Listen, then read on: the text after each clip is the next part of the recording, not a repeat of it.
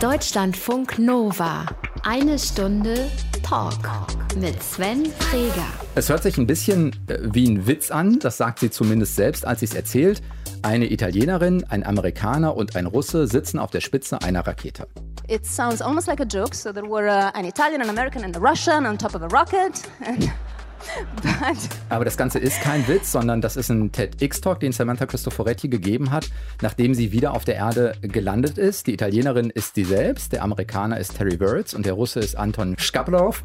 Und äh, die drei sitzen am 23. November 2014 auf der Rakete, um zur internationalen Raumstation zu fliegen. Samantha, hast du tatsächlich noch echte Erinnerungen an diesen Start? Oder hat man die irgendwann nicht mehr, weil es einfach so untergeht in der Menge der Erinnerungen, die sich ansammeln? Nein, doch. Ich meine, der, der Start ist so eine starke Erinnerung für mich. Also ich glaube, das, das werde ich ja nie äh, vergessen können. Äh, das Was? war für mich ein, ein, ein Moment des pures Glücks auf der einen Seite, äh, weil ich wirklich meinen lebenslangen Traum erfüllt habe in dem Moment. Das, das ging wirklich in diesem Moment in Erfüllung, als ich mich abgehoben habe auf, auf der Rakete von, von dem Planeten. Ähm, das ist eine starke Erinnerung im Sinne von körperlichen Empfinden. Ähm, ich meine, sowas wie ein Raketenstart das erlebt man jetzt nicht unbedingt jeden Tag. Das kann man dann schlecht vergessen. Welche Rolle spielt Angst in dem Moment, dass doch was ja, schief das geht? das, ist eine, das ist interessant. Also ich hatte eigentlich erwartet, dass ich ein bisschen Angst haben würde. Also dass mich die Leute vor dem Flug immer wieder diese Frage gestellt haben, hast du Angst? Und dann habe ich immer gesagt, ehrlich, also ich habe ganz ehrlich geantwortet, eigentlich nicht, ich freue mich nur drauf. Aber ich habe mir dann gesagt, ich gehe davon aus, dass ich in dem Moment, wo ich wirklich da auf der Rakete sitze und, und es ernst wird und es losgeht, dass ich doch ein bisschen Angst Sorge. haben werde oder Sorge, ja genau. Ist aber tatsächlich nicht passiert und ich glaube, es war einfach deswegen, weil ich mich so gefreut habe. Insgesamt warst du 200 Tage im All, die Erlebnisse eigentlich von der Auswahl bis hin zur Mission und was danach kommt, hast du aufgeschrieben, ähm, was du erlebt hast, wie diese Mission, vermute ich, einfach mal auch dein Leben verändert hat äh, und ob das wirklich was bringt, solche Missionen. Darüber reden wir diese Woche in eine Stunde Talk in Deutschlandfunk Nova. Schön, dass du da bist. Dankeschön. Deutschlandfunk Nova. Wer deine Mission und dein, deinen Auswand, deine, deine Laufbahn bislang noch nicht mitbekommen äh, hat, der kriegt jetzt die Chance, dich ein bisschen besser kennenzulernen. Wir haben uns am Anfang für jeden Gast immer drei rein fiktive äh, Aktivitäten ausgedacht, von denen du dir bitte eine aussuchst. Und wir hoffen, dass wir zumindest irgendwas getroffen haben, an dem du Spaß haben könntest. Wir schauen mal. Hier steht, hier kommen drei Vorschläge für mögliche Aktivitäten für und mit Samantha Cristoforetti. Die erste Möglichkeit ist ein Forschungsaufenthalt in China. Würde dich sowas reizen? Ja, auf jeden Fall. Wie viele Sprachen sprichst du insgesamt? Sprichst du Mandarin? Ich arbeite dran. Ernsthaft? Ernsthaft, ja. Aber ich glaube, sieben oder acht sind es schon, die du sprichst? Nein, nein, um Gottes Willen. Ja, wenn, wenn man ein paar Dialekte dazu zählt, vielleicht. oder Klingon. Nein, also ich spreche im Moment fünf und äh, wie gesagt, ich arbeite an Mandarin tatsächlich seit einigen Jahren. Warum? Was reizt dich daran so sehr? Also die, die Sprache finde ich unheimlich spannend und die Tatsache, dass, dass die eigentlich von, von äh, mindestens äh, anderthalb Milliarden Menschen gesprochen wird, ist natürlich äh, außer spannend. Ähm, aber tatsächlich ist es auch Teil meiner Arbeit. Also bei der ESA sind wir auch an eine mögliche Zusammenarbeit mit, mit China interessiert oder was heißt eine mögliche? Ich meine, wir, wir arbeiten schon zusammen auf verschiedenen Ebenen, gerade jetzt, was die Wissenschaft angeht. Mhm. Ähm, aber wir würden uns auch freuen, in der Zukunft enger in der bemannten Raumfahrt zusammenzuarbeiten. Es ist nicht ganz ausgeschlossen, dass vielleicht Europäer einmal mit, mit den Chinesen zusammen in den Weltraum fliegen. Einfach vielleicht. weil man auch ein Vehikel braucht? mit dem man raufkommt? Zum Beispiel. Äh, aber die Chinesen sind auch ähm, äh, dabei, ähm, eine eigene Raumstation zu bauen. Uh, und das ist nochmal so eine Plattform, wo man ähm, äh, Wissenschaft machen kann in der Schwerelosigkeit, genauso wie wir auf der internationalen Raumstation im Moment machen. Das heißt, das ist alles nicht ausgeschlossen und mm, ja, man muss ja vorbereitet sein. Mandarin lernt man nicht von heute auf morgen. Wie viele Astronauten der äh, ESA sind verhaftet worden, Mandarin zu lernen? also im Moment sind wir, glaube ich, zu zweit. Das bin ich und der Matthias Maurer, ein deutscher Kollege. Okay, immerhin. Zweite Möglichkeit wäre, zu Fuß über die Alpen zu laufen. Mit genügend Training und einen guten Führer, wieso nicht? Aber körperlich fit müsst ihr als Astronauten ja sowieso sein, oder? Ja, auf jeden Fall, aber ich glaube, ich meine, Jetzt kann ich mir jetzt nicht ganz genau vorstellen, was jetzt damit gemeint ist, über die Alpen zu Fuß zu, ja, sagen wir. Mal, eine, eine, was, was ist das? Es gibt ja diesen, äh, ich glaube, man kann diesen Pfad erlaufen als Mehrtageswanderung oder so. so also ja, wo, wo man immer wieder Hütten, auf den genau. Hütten übernachtet. Genau. Okay, ja, nee, da, ja, das, das würde ich, ja, durchaus, wieso nicht? Bergwandern äh, ist dein Sport, nicht dein Sport? Also ich mache das jetzt nicht so oft, ist nicht, nicht meine Hauptleidenschaft, aber äh, ich, bin, ich, ich bin in den Bergen aufgewachsen. Also das liegt mir ein bisschen im Blut und es ist eine von den Sachen, die ich als relativ normal empfinde. Lieblingssport? Wenn du wählen kannst? Uh, Lieblingssport. Wahrscheinlich ist es jetzt nicht wirklich ein Sport, aber wenn ich mehr Zeit hätte, würde ich mal Yoga machen. Naja, ist so zum Ausgleich und zum Runterkommen und Beweglichkeit und so Ja. äh, hilft das auch. Ansonsten macht ihr bei der im Trainingsprogramm, was ist das? Viel Ergometer, Ausdauertraining, vermutlich sowas? Ja, und auch sehr viel äh, Gewichtstraining, also Handeln und so, also Krafttraining. Weil Kraft Ja. im, in der Schwerelosigkeit dann auch wieder ein bisschen verloren geht, dass ihr ein bisschen was verlieren könnt. Also ja nicht, weil ihr so viele Gewichte heben müsst, oder? Also in der Schwerelosigkeit ist es tatsächlich ein Problem, dass, dass die, äh, die Muskelmasse sich ab- abbaut. Äh, Aber noch schlimmer ist das Problem in der Knochenmasse, dass sie sich abbaut.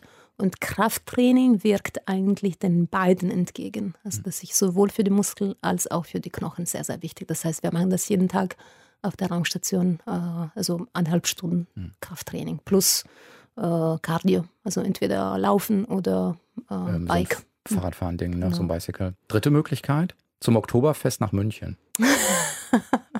Okay. Also Oktoberfest, muss ich äh, sagen, ist jetzt nicht unbedingt meine Sache. Ich habe ja in München studiert und ich glaube, ich bin nur einmal hin und das hat mir gereicht.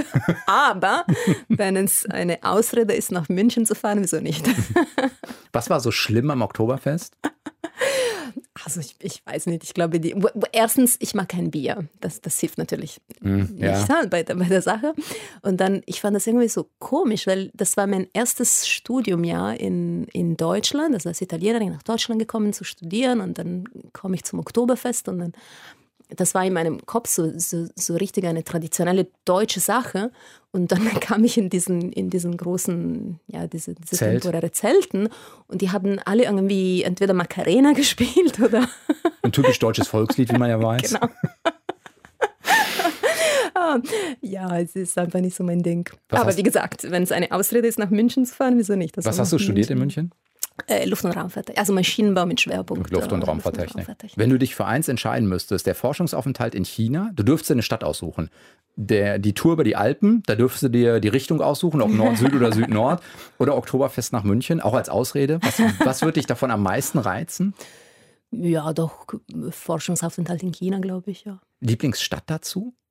Wäre es dann Peking? Hm, Ja, wahrscheinlich würde ich nach Shanghai, also einfach aus dem Grund, dass ich noch nie da war. In, in Beijing, also in Peking war ich schon ein paar Mal, äh, aber Shanghai zum Beispiel kenne ich gar nicht. Deutschlandfunk Nova, eine Stunde Talk. Die Astronautin Samantha Cristoforetti ist zu Gast. Der Moment deiner Ernennung zur Astronautin war im Mai 2009. Damals die allerletzte Runde waren, glaube ich, zehn Kandidaten und von denen wurden noch einmal sechs ausgewählt. Hattest du einen ernstzunehmenden Plan B für den Fall, dass du zu den vier gehören würdest, die nicht ausgewählt werden würden? Ja, das war eigentlich für mich sehr einfach. Ich war damals äh, Kampfpilotin bei der italienischen Luftwaffe. Ich war äh, relativ, äh, sagen wir, am, Anfang meiner Karriere als äh, Kampfpilotin. Äh, ich hatte gerade die, die, die Endausbildung abgeschlossen auf meinem Kampfflugzeug, das IMAX. Und ich hatte, ich hatte einfach da weitergemacht natürlich. Also ich wäre ja heute noch Kampfpilotin bei der, bei der Luftwaffe. Äh, so, so einfach wäre es aber natürlich psychologisch, glaube ich, nicht gewesen. Also Ja. ich war so investiert in der Sache, da, da, das wäre schwierig gewesen. Hattest du ein Sicherheitsnetz dir aufgebaut? Also zu sagen, ich glaube, wenn ich das richtig, das hast, schreibst du auch in deinem Buch, aber das macht auch Sinn, sozusagen, dass klar ist, die ESA trifft diese Entscheidung, ihr bekommt die Nachricht und bis zu dem Zeitpunkt, wo das an die Öffentlichkeit geht, das war, glaube ich, 48 Stunden später oder so, äh, durftet ihr natürlich weder die, die genommen wurden, noch die, die nicht genommen wurden, durften nichts sagen. Hattest du dir ein Sicherheitsnetz gebaut? Also zu sagen, wenn ich nicht genommen werde, dann rufe ich den Freund an, den Freund oder im Zweifelsfall habe ich auch nach all dem Investment, keine Ahnung, psychologische Beratung an der Seite sitzen, die mich auffangen kann in dem Moment? Oder Nee, also so gut vorbereitet war ich, glaube ich, nicht. also, ähm, ich habe wirklich fest daran geglaubt, dass es irgendwie klappen soll. Oder wie soll ich sagen, das war irgendwie zwiespältig. Also auf der einen Seite rationell gesehen habe ich immer gewusst, dass es schwierig sein würde. Klar, wenn man am Ende nur zehn übrig sind, dann, dann sind die Chancen schon ziemlich groß, aber, aber trotzdem. Und äh, so, wie gesagt, ich meine, ein, ein rationelles Teil hat immer gewusst, das kann schief gehen, aber ich glaube, dass das, was jetzt Wille ist, ich weiß nicht, wie ich das besser erklären soll, mhm. da hat immer irgendwie dran gedacht oder geglaubt, dass es klappt. Und ich habe mich nicht wirklich so mit der Möglichkeit auseinandergesetzt, dass es nicht klappen könnte. Aber wie gesagt, es wäre wirklich schlimm gewesen, glaube ich. Im Zweifelsfall liegt es ja auch gar nicht in deinen Händen. Also du kannst ja alles richtig gemacht haben und dann kann es eine Entscheidung geben, die heißt, nicht Italien kriegt den Platz, sondern irgendwer anders aus der ESA und dann bist natürlich. du raus, egal ob du ähm, äh, gut genug bist oder nicht. Natürlich, ich meine, das, das, das sage ich immer. Also so viel im Leben ist reines Glück. Äh, und äh, ich meine, man, man kann vorbereitet sein, man kann das Bestes geben, aber ich meine, die Menschen können nur so viel steuern in, im Leben und man muss das wirklich äh, erkennen. Und ich glaube, das hilft auch wahrscheinlich, auch wenn, wenn man keinen Erfolg hat, äh, sich äh, im Klaren zu sein, dass jetzt nicht alles von, von dem einzelnen Menschen abhängt. Das vergisst man manchmal in unserer mhm. Gesellschaft. Ja, man hat ja wirklich dieses, ähm, man muss das eigene Schicksal irgendwie steuern oder bauen und man ist, jeder ist verantwortlich für sich selbst. Klar, auf der einen Seite ist es auch gut so zu denken, weil ich meine, man, man, muss jetzt nicht einfach fatalistisch sein. Auf der anderen Seite riskiert man vielleicht manchmal, dass man, wenn man Erfolg hat, dass man zu hochmütig wird. Ja, das mhm. war alles mein, mein, mein Tun. Ja, ich war, ich war so gut, dass ich you know, unbedingt, also ich musste Astronaut, ich war einfach Astronautin. So. Ja, genau. Ich war dran. Und das stimmt natürlich alles nicht. Und wenn man keinen Erfolg hat, dass man auch sehr hart mit sich umgeht. Das ist auch nicht gut. Oder noch schlimmer, wenn man mit anderen Menschen, die nicht erfolgreich sind, dass man, mhm. dass man verurteilt äh, genau. ist. Erste Aktion, nachdem du, ich glaube, eine E-Mail warst, äh, die dir diese Nachricht überbracht hat, dass du ausgewählt bist. Was hast du als allererstes gemacht? also Gut, also erstens, ich habe ich hab einfach diese, diese ganze Spannung, die, die in mir war, sie hat sie einfach aufs aufgelöst. Und ich habe einfach dieses Gefühl der inneren Ruhe gespürt. Das war nicht einmal Freude am Anfang, das ist wirklich, uh, ich könnte diese ganze Spannung loslassen, ich, ich zur Ruhe kommen. Und das war wirklich das Erste, was ich gemacht habe. Äh, und dann habe ich meine Eltern angerufen, äh, weil das, waren, das sind jetzt wirklich die Menschen, die das alles irgendwie auf tausend Art und Weisen ermöglicht haben, die da mit mir mitgefiebert haben, die, die am meisten, glaube ich, gewusst haben, wie schwierig zu dem Zeitpunkt es für mich gewesen wäre, wenn es nicht geklappt hätte. Und dann, ich habe sie dann angerufen und ich habe wirklich das Gleiche bei ihnen gespürt. Ja, das ganze Spannung bei ihnen auch hat sich aufgelöst. Kannst du einmal schildern, wenn man den Vergleich macht zu, ihr seid ja beim Auswahlverfahren schon durch einen relativ langwierigen, komplizierten Prozess gegangen und dann gibt es ja nochmal das eigentliche Astronautentraining. Also wo im Wesentlichen die Unterschiede liegen? Ist das eine nochmal das intensivere Programm des anderen oder sind es tatsächlich nochmal andere Facetten? Weil ja schon beim Auswahlverfahren auch getestet sein muss. Naja, ist es wahrscheinlich, dass jeder von euch Sechsen auch durch das Trainingsprogramm durchkommt. Also je wahrscheinlicher das ist, desto besser. Was sind da nochmal die Unterschiede? Ja gut, das, ist, das, sind natürlich grundsätzlich verschiedene Sachen. Also beim Auswahlverfahren äh, möchte man, also wie du ja gut gesagt hast, äh, nur sicher sein, dass man Leuten auswählt, die das, das Programm, das Trainingsprogramm und den Flug dann auch gut schaffen. Und äh, ja, idealerweise die Besten, aber das, das natürlich es ist jetzt kein idealer Prozess, mhm. aber zumindest Leute, die gut genug sind. Ähm, das heißt, man, man, man, man trifft ein Urteil über das Potenzial der Leute. Äh, und dann im Training geht es darum, dieses Potenzial umzusetzen. Das heißt, Leuten, den Leuten muss man auch äh, beibringen, Astronaut zu sein. Also die, die ganzen Skills und, und Fähigkeiten und, und Wissen müssen sie sich dann aneignen durch dieses Trainingsprogramm. Welcher Teil vom Trainingsprogramm ist dir subjektiv am schwersten gefallen? Also, beim, also für mich ohne Zweifel das, äh, das, das Unterwassertraining für ähm, Außenbordeinsätze. Das, das trainiert man unter Wasser. Es gibt eben, wir haben eigentlich ein, ein kleineres Becken hier in Köln, wo wir so eine Einführungstraining machen ganz am Anfang und dann in, äh, in Houston gibt es einen riesigen Becken, wo praktisch die ganze Raumstation reinpasst, also reinpasst. Ähm, also nicht die echte Raumstation, aber so Mockups in, in echter Größe. Und da trainiert man äh, jedes Mal ungefähr sechs Stunden mit, äh, mit diesem Raumanzug. Also das ist praktisch identisch zu dem, was man im Weltraum hat, außer das Life-Support-System. Äh, und das Schwierige daran ist, dass, dass äh, dieser Raumanzug ist, ist, unter Druck, unter Überdruck und äh, der ist sehr, sehr steif dadurch. Mhm. Das heißt, jedes Mal, dass man sich bewegt, einen Arm bewegt, also biegt oder streckt oder eine Schulter bewegt, das ist sehr, sehr anstrengend. Und, und gerade die Hände, die strengen sich sehr an, weil man die ganze Zeit Haken auf und zu macht, weil es muss alles fest Safe angeschlossen sein. sein, an, der, an der Raumstation. Und es ist jedes Mal, als ob man mit, mit voller Kraft einen Tennisball zusammenpressen würde. Und das sechs Stunden lang. Und das ist äh, doch ziemlich anstrengend. Dazu kam noch für mich, ich bin ja, gut, wir sind jetzt hier im Radio, also, aber ich, ich bin ein kleiner, relativ kleiner Mensch. Also ich bin 1,65 Meter. Und diese Raumanzüge sind jetzt nicht unbedingt für kleine Menschen gedacht. Das heißt, ich glaube, jeder in Deutschland kennt den, äh, den Alex Gerst und ich denke, Alex und ich waren praktisch in, in der gleichen Größe von diesem Anzug, also was jetzt den, den Oberteil angeht. Ähm, und, und, ja, es ist. Es passt einfach nicht genau. Passt einfach nicht genau. Das macht das alles ein bisschen anstrengender. Du hast ähm, Alex Gerst gerade erwähnt, ihr seid zusammen ausgewählt worden. Ihr seid quasi ein Astronautenjahrgang. Weiß ich gar nicht, ob ihr das, genau. äh, ob ihr das so äh, sagt oder nicht. Jetzt ist natürlich deine Chance zu sagen, wie ist der wirklich?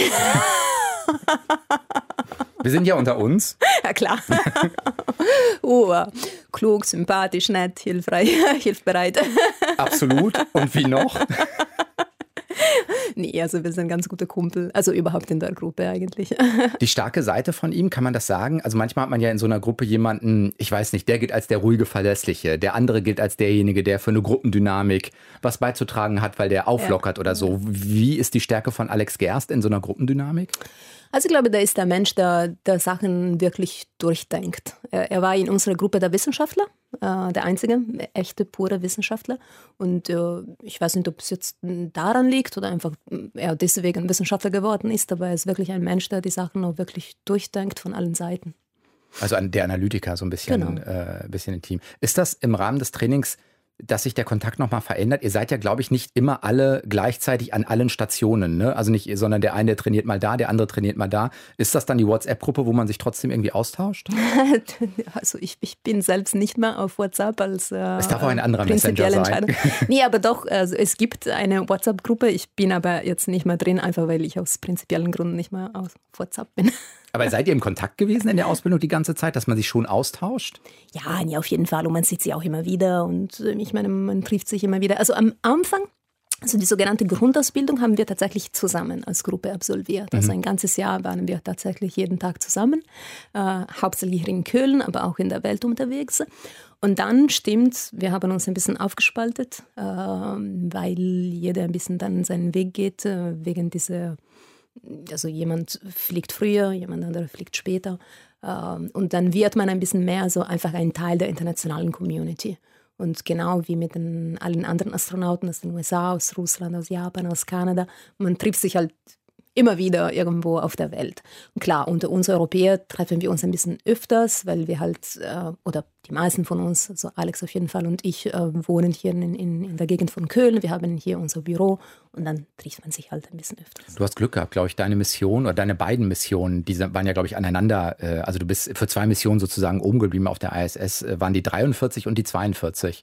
Ähm, und das sagst du, glaube ich, selbst in diesem TED-Talk, den wir am Anfang schon mal gehört haben. Die 42 ist ja klar, das ist ja die die Lösung äh, oder die Antwort die auf Antwort. alle, genau, die Antwort genau. auf alle Fragen dieser Welt. Man hat so ein bisschen den Eindruck, wenn man diesen TED Talk guckt, dass das Publikum es nicht ganz versteht, ehrlich gesagt.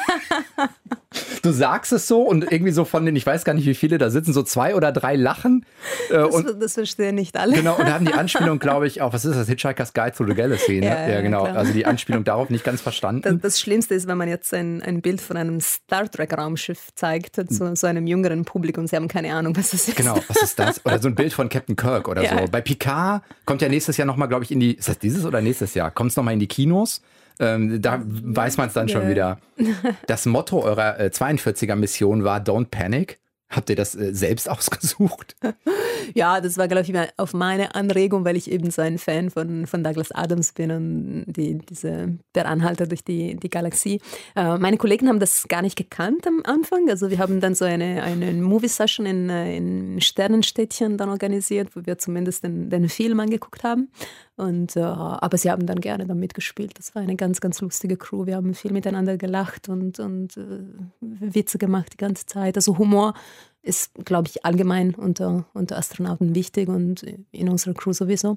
Und die haben dann gerne mitgemacht mit dem Spiel. Gibt es einen Moment, das hört sich ja hinterher auch ganz humorvoll an, das ist ja auch gut und gleichzeitig ist es halt eine Mission, die auch gefährlich werden kann. Also gab es einen Moment in der Mission, wo du nochmal gedacht hast, ah, okay, jetzt komme ich auch für mich an meine, ich weiß nicht, Grenzen oder ich merke nochmal, ah, das ist doch ernst genug, also ohne dass es jetzt Panik sein muss, aber wo man einfach merkt, ah, es ist doch eine Grenze. Also nee, so, so dramatisch war es, glaube ich, nie. Also ich habe mich eigentlich sehr wohl gefühlt auf der Raumstation. Ich glaube, das, das Training ist manchmal schwieriger als die Realität. So soll es ja auch sein, ja. Also im, im, Militär haben wir zumindest den Spruch, ja, uh, train hard, fight easy. Mhm. Ähm, das war auch tatsächlich so. Äh, auch zum Beispiel an, an einem Tag haben wir so einen ein, ähm, Ammonia-Austritt-Alarm, ähm, also Emergency Alarm, mhm. gehabt auf der Raumstation. Und ich glaube, wir haben das einfach ohne große Panik und, und Stress äh, Was ist genommen. Passiert? Also tatsächlich am Ende war es ein Fehlalarm, äh, wusste man natürlich am Anfang nicht. Und das ist tatsächlich äh, einer der ernsten möglichen Fälle auf der Raumstation. Es gibt die, die Kühlleitungen äh, außerhalb der Raumstation, da fließt der Ammoniak. Mhm. Und das ist natürlich sehr giftig für, für den Menschen. Und dann irgendwann ist dieser Alarm losgegangen und das war eben Ammoniak, Ammoniakaustritt. Und es war eigentlich eine groteske Situation, weil der, der Alarm ging los, dann haben wir die, die sogenannte ähm, Automatic Response, das heißt eine, eine Reihe von Schritten. Genau, genau, was mache ich, der Algorithmus, genau. der abläuft, äh, genau. wenn es einen Alarm gibt. Wir haben angefangen, das, das uh, durchzuführen und nach ja, ungefähr zehn Minuten oder so, da kam die Meldung aus Houston, das war ein Fehlalarm, also you know, stand down. Äh, und dann noch ungefähr eine halbe Stunde danach kam dann aus Houston dann nochmal ein, ein, ein, ein, Funk über Funk. Äh, ja, das war wahrscheinlich doch äh, ernster. Also Execute Emergency Response, Execute Emergency Response. dann ging es wieder los. Dann haben wir uns ein bisschen angeguckt, aber dann gleich dann wieder losgeflogen mit, der, mit, diesen, äh, mit diesen Abläufen. Äh, ja, und dann, was man eigentlich tut, ist, man zieht sich zurück in russische Teil der Raumstation, weil da kein Ammonia fließt in den Leitungen. Mhm. Äh, man macht zwei Luken zu. Man misst die Ammoniakonzentration in der Luft. Im schlimmsten Fall muss man dann wegfliegen, nach Hause also evakuieren. Äh, in einem mittleren, ernsten Fall müsste man die Masken äh, weiter draufhalten und dann das wird einfach filtriert durch die Masken, durch mhm. die Atmung. Äh, wir haben aber keine Ammoniak, keinen Ammoniak gemessen. Wir haben dann die Masken abgesetzt und haben praktisch dann einen ganzen Tag äh, im russischen äh, Teil gewartet, dass das von Houston eigentlich geklärt wurde, was da passiert ist, was sie jetzt gesehen haben, wieso sie gedacht haben, das war tatsächlich ein Ammoniakaustritt. Uh, und die haben dann das, das war so ein bisschen detektive Arbeit, also Ingenieur-detektive mhm. Arbeit von, von ihrer Seite. Das haben sie dann wieder zusammen rekonstruiert. Und da war tatsächlich dann ein Fehlalarm. Dann durften wir eigentlich abends dann zurück. Äh, wir dürften eigentlich nicht in unseren, äh, in unseren kleinen Schlafkabinen zurück, weil äh, der, dieser Teil war noch nicht freigegeben. freigegeben. Das heißt, wir haben so richtig gecampt. wir haben uns einfach die Schlafsäcke genommen und irgendwo aufgehängt. Aber ja, es war nicht schlimm. Normaler Alltag heißt dann schon Rhythmus von, es gibt ein paar Stunden Schlaf, dann wahrscheinlich wirst du Experimente durchgeführt haben oder betreut haben ähm, dann wird es einen Sportanteil geben. Ist das so der normale Rhythmus, den ihr macht? Ja, also Wartungsarbeiten gibt es auch viele. Ich meine, die mhm. Raumstation ist eine riesige Maschine. Wenn man sich vorstellt, zu Hause, Waschmaschine geht kaputt oder Auto geht kaputt, ich meine, man muss das multiplizieren um ein paar Größenordnungen. ähm, äh, was ich jetzt Logistikarbeit nenne, das heißt, äh, es kommen immer wieder Frachtschiffe mit Tonnen äh, Material, das muss alles äh, entladen werden.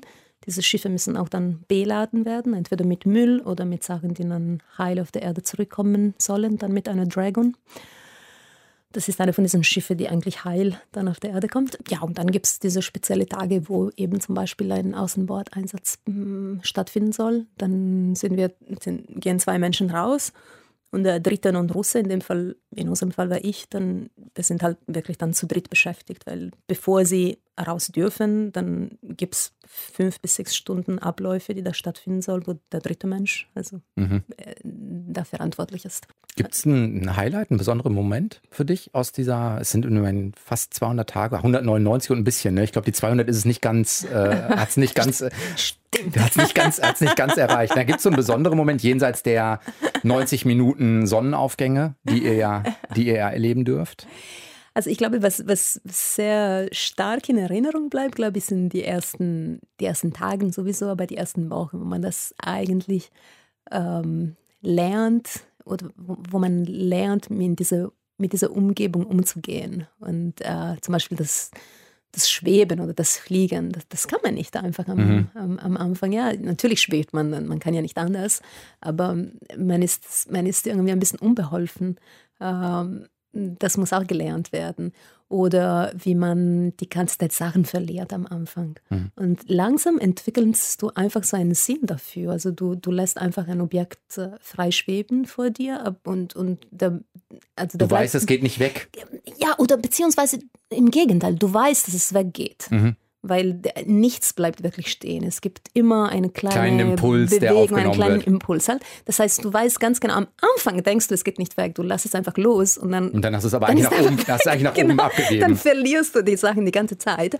Aber dann lernst du einfach, das irgendwie in deinem Bewusstsein zu behalten mhm. oder immer wieder hinzugucken und immer wieder so einen kleinen Schub geben, damit er zurückkommt. Oder du oder merkst, so. wie du was aus der Hand gegeben hast. Du weißt, du hast ihm jetzt einen Impuls gegeben oder einen Dreh und genau, weißt dann auch, wie geht's du, weiter. Du rechnest einfach unbewusst, okay, aber das dauert noch eine Minute, bis er ganz weg ist dann kann ich das einfach loslassen, beziehungsweise ich muss nach fünf Sekunden wieder einen Schubs geben oder so. Das, das, das, das lernt, das Gehirn lernt das einfach unbewusst zu, zu rechnen oder ja, also das alles irgendwie im Kopf zu behalten. Was sind so die Dinge, um die du dich experimentell gekümmert hast? Also man macht wirklich alles Mögliche da oben, aber die Sachen, die die Astronauten am meisten beschäftigen, sind die Humanphysiologie-Experimente, ähm, einfach weil man da wirklich auch das Objekt vom Experiment ist und normalerweise ist auch der Aufbau der Experimente ein bisschen komplizierter, die dauern einfach ein bisschen länger und, und so, das heißt, die, die nehmen mehr, mehr Zeit auf. Also ich hatte zum Beispiel eine über ähm, die, die, die, Blutzu also die Blutabfuhr vom, vom Kopf zum Herzen zum mhm. Beispiel. Also das ist ein bisschen alles andere in der Schwerelosigkeit. Atmung, was jetzt passiert in, in der Schwerelosigkeit, wo diese ganzen Partikel, die auf der Erde sich einfach legen auf dem Boden, ja, als Staub, ja, in der, in der Raumstation, die fliegen halt rum. Und was passiert jetzt mit den, mit den Lungen? Werden sie ähm, äh, entzündet deswegen? Mhm. Das war etwas, das wir uns angeschaut haben äh, Gleichgewicht, äh, wie, wie das Gehirn lernt, äh, die Bewegung zu steuern und äh, in, in, wo die, die ganze Reize, die von außen kommen, eigentlich komplett anders sind als äh, auf dem Boden. Das sind so halt Beispiele. Aber Jetzt bist du, hast du vorhin auch gesagt, sozusagen mit Star Trek groß geworden. Das ist auch ein, ein Lebenstraum, den du dir erfüllt hast. Das ist ja, finde ich, die eine, die Begeisterungsseite. Und auf der anderen Seite bist du ja auch sozusagen in der Generation groß geworden, die mit äh, Challenger und Columbia äh, Katastrophe groß geworden ist. Also Challenger war irgendwann Mitte der 80er und die Columbia war 2003, mhm. äh, glaube ich. Also sozusagen ja. auch das, das Ende der Space äh, Shuttle-Ära. Ist das trotzdem was, was einen beeinflusst? Also weil man einfach weiß, zumindest die beiden, mindestens die beiden Ereignisse der bemannten Raumfahrt haben gezeigt, ja, es kann schiefgehen und im Zweifelsfall wird auch immer wieder was schiefgehen. Ja, ich meine, die, so bei Challenger war ich sehr jung. Ich glaube, da war ich äh, neun Jahre alt mhm. und ich erinnere mich natürlich daran, aber mm, viel mehr äh, habe ich natürlich oder viel stärker ja, habe ich. Aber das ist ja was, was man als spätestens in der Astronautenausbildung auch nochmal wahrnimmt, oder? Ja, aber ich meine, was ich sagen wollte, ist, ich, hm. ich habe das mich haben solche Sachen jetzt nicht unbedingt überrascht. Ich habe das jetzt immer gewusst und damit gerechnet, dass was schiefgehen kann. Also es ist nicht deswegen, weil ich jetzt Kolumbien erlebt habe, dass ich daran gezweifelt habe, Astronautin zu werden. Das, das, das, das war nicht zwar schade, das hat mich, das hat mich stark äh, auch erschüttelt, aber auf der anderen Seite, ich war schon immer davon ausgegangen, dass, dass, dass, äh, dass äh, Raumfahrt auch mit Risiken verbunden ist. Aber es hat dich nie Jetzt bist du Kampfpilotin natürlich auch gelernt. Das heißt, du wirst dich mit diesen Fragen auch auseinandergesetzt haben. Aber es hat dich nie abgehalten, diesen Weg auch einzuschlagen. Nee, nee, überhaupt nicht. Also und, und ja, ich meine, du hast es ja auch richtig gesagt. Ich meine, ich war ja, ich mhm. wäre sonst Kampfpilotin gewesen und das ist eigentlich im täglichen Leben viel gefährlicher als jetzt Astronautin sein. Also ich meine, das, bei, bei, Astronauten fliegt man vielleicht ein paar Mal im, im Leben und dann ist tatsächlich da ein Risiko da. Äh, Kampfpiloten, die trainieren die ganze Zeit und eigentlich jeder Flug ist ein Risiko. Es, es, gibt dieses sehr schöne, ich glaube, es ist äh, von deiner Rückkehr dieses Video, das kann man bei YouTube gucken. Ähm, da landet ihr dann äh, irgendwo in der Steppe und werdet dann von einem russischen Helikopter, glaube ich, aufgesammelt. Und man sieht euch an, auch keine Überraschung, dass ihr einfach platt seid von der Rückkehr. Und dann gibt es, glaube ich, so eine, ich glaube, so eine Willkommenszeremonie, die ihr noch so über euch, ich sage einfach mal, ergehen lassen müsst. Also ihr werdet mit Geschenken überhäuft und man sieht euch die Müdigkeit so ein bisschen äh, im Gesicht an. Gibt es sowas wie, keine Ahnung, ist es der Schlaf im eigenen Bett, der dann am meisten gefehlt hat? Oder ist es was zu essen oder sowas dann am meisten gefehlt hat im All bei 200? 200 Tagen? Oder ist es eigentlich egal, weil man ja weiß, in 200 Tagen bin ich zurück, dann habe ich das eh alles wieder? Ja, also es ist eigentlich egal. Ich meine, wenn, wenn ich mir eine Sache äh, gewünscht hätte, wäre vielleicht eine richtige Dusche irgendwann mal nach, nach, nach einigen Monaten. Aro ein gewisses Aroma. ja, nicht, weil man gerochen hat, aber vielleicht zumindest die Haare. Ich meine, irgendwann sind sie jetzt nicht unbedingt äh, sauber, wenn man den nicht richtig waschen kann für, für sechs Monate. Wir haben so eine Art Shampoo, aber wie gesagt, man kann das nicht wirklich ähm, man kann die Haare nicht richtig waschen und nach einigen Monaten fühlen sie sich nicht unbedingt so sauber an, aber richtig Kleinigkeiten. Also.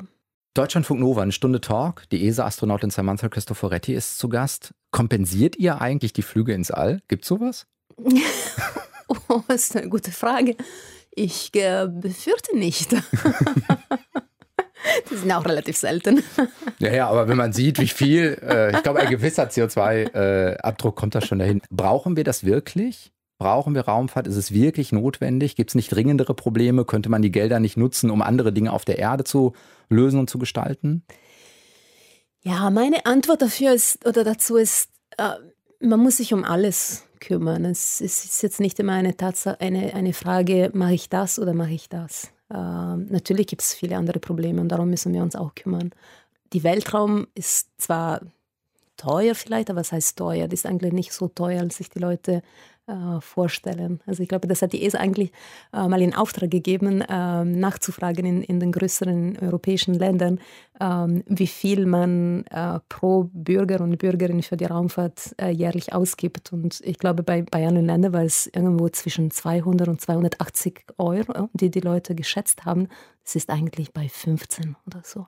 Das ist jetzt wirklich nicht ein Rieseninvestment, äh, die wir da machen. Es ist nicht, dass wenn wir jetzt die, die Raumfahrt schließen würden, dass jetzt plötzlich ganz, ganz viel Geld zur Verfügung steht, um, um neue Kitas zu bauen oder so. Das, das funktioniert einfach nicht so.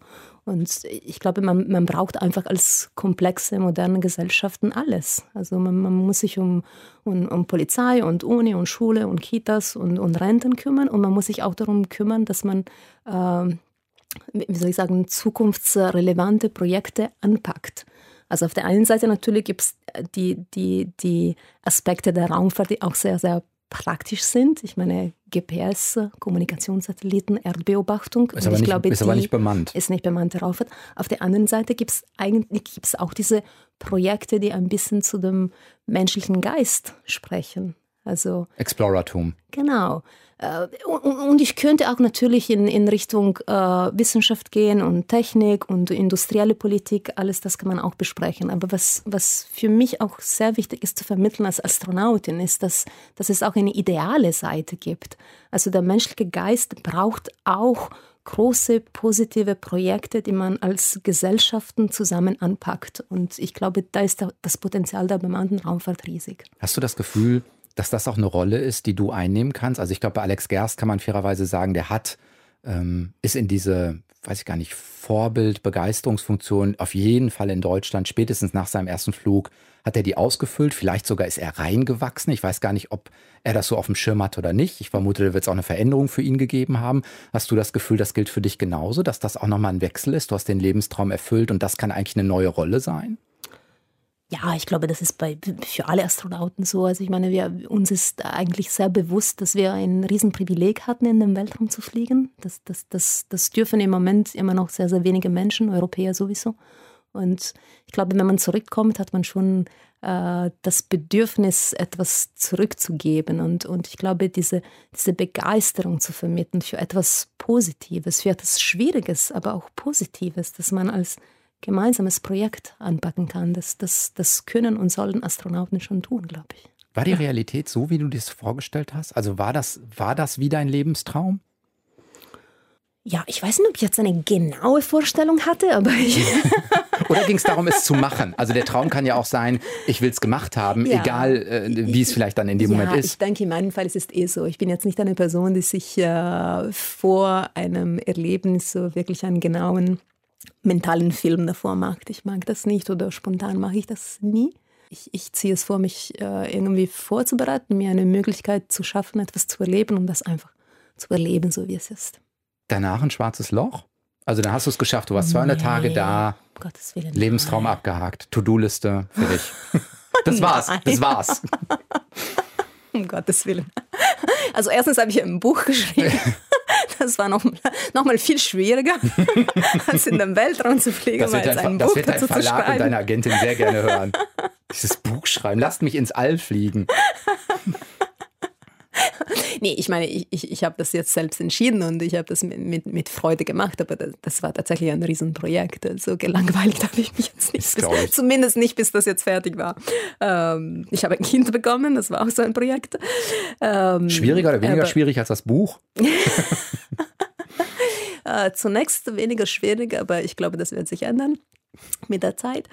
Ähm, aber nee, also im Allgemeinen, also ich bin jetzt, ich habe, ich mache mir überhaupt keine Sorgen über diese Sache, dass man jetzt nach einem Höhepunkt im Leben, dass das eigentlich nur bergab gehen kann. Also überhaupt nicht. Also ich finde das Leben so schön. Ich, ich liebe meine Familie, ich liebe meine Freunde, ich liebe meinen Job, äh, ich liebe das Leben. Es gibt so viel zu, zu lernen, zu erleben, zu, zu tun. Also nee. Das Buch heißt Die lange Reise. Ja. Gibt es ein nächstes Ziel? Selbst wenn du sagst, jetzt ist vielleicht so eine Phase, in dem du, in der du etwas stärker im Moment lebst, mit Familie, kleinem Kind, Job oder so? Oder gibt es schon was, wo du sagst, ah, das könnte für mich eigentlich ein Ziel sein?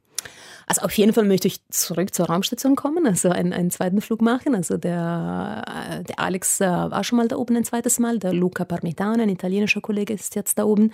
Und dann hoffentlich unsere, unser Jahrgang von, äh, von 2009, den du schon angesprochen hast. Wir kommen dann der Reihe nach dran. Also in, in, den nächsten drei, vier Jahren hoffe ich, dass ich äh, wieder auf die Raumstation komme. Ähm, ich, ich würde mich freuen, wenn ich dieses Mal einen Weltraumspaziergang machen kann. Ich würde mich freuen, vielleicht Kommandantin zu sein. Also es gibt verschiedene Sachen, worauf man sich freuen kann, ähm, die vielleicht die Mission ein bisschen anders, wo, wo, sich die Mission ein bisschen anders gestaltet als die, als die erste.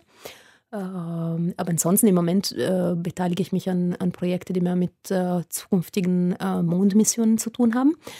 Das heißt nicht, dass ich selbst zum Mond fliegen werde. Wieso nicht? Vielleicht sondern, doch. sondern. Aber ich, äh, ich, ich, ich versuche da ein bisschen mitzuwirken, so ein bisschen eine Astronautenperspektive da, äh, damit da einzubinden. Aber heißt das, die ESA hat die Pläne? Also die ESA arbeitet daran zu sagen, okay, so könnte eine bemannte Mondmission der ESA aussehen? So, es äh, ist ein bisschen anders. Es gibt äh, so ein internationales Projekt, das heißt äh, ähm, Lunar Gateway. Ähm, das ist eine, eine Raumstation, die um den Mond fliegen soll. Und die, ähm, das ist unter amerikanischer Leitung. Und die ESA soll aber, genau wie bei der Raumstation, äh, etwas dazu beitragen. Wobei ich auch sagen muss, dass es, ähm, der Beitrag von der ESA existiert schon sehr konkret bei dem Raumschiff, der dahin fliegen soll. Das heißt Orion. Äh, das ist ein, ein amerikanisches Raumschiff, aber man kann ja auch wirklich sagen, ein amerikanisches europäisches Raumschiff, weil das Service-Modul, das ist eine von den zwei Teilen mhm. des Raumschiffbaus, das, das wird eigentlich von der ESA in, äh, in Europa äh, gebaut. Das heißt, ohne ESA-Beteiligung wird es gar, gar, nicht laufen. wird es gar nicht laufen. Das heißt, in, in der Hinsicht sind wir schon beteiligt und jetzt geht es darum, ähm, äh, äh hoffentlich ein ähm, Habitation Module, ein Habitat äh, beizutragen zu dieser Raumstation. Wer deine Erlebnisse nachlesen möchte, kann das. Die lange Reise heißt das Buch. Samantha Cristoforetti heißt nicht nur du, sondern auch die Autorin des Buches. Knapp 200 Tage äh, warst du insgesamt im All und diese Woche zu Gast in Deutschlandfunk Nova eine Stunde Talk. Schön, dass du da warst. Vielen Dank. Vielen Dank. Und ich bin Sven Preger und nächste Woche wieder da. Macht's gut. Ciao. Deutschlandfunk Nova. Eine Stunde Talk. Jeden Mittwoch um 20 Uhr. Mehr auf deutschlandfunknova.de. Deutschlandfunk Nova. Eine Stunde Talk. Jeden Mittwoch um 20 Uhr. Mehr auf deutschlandfunknova.de.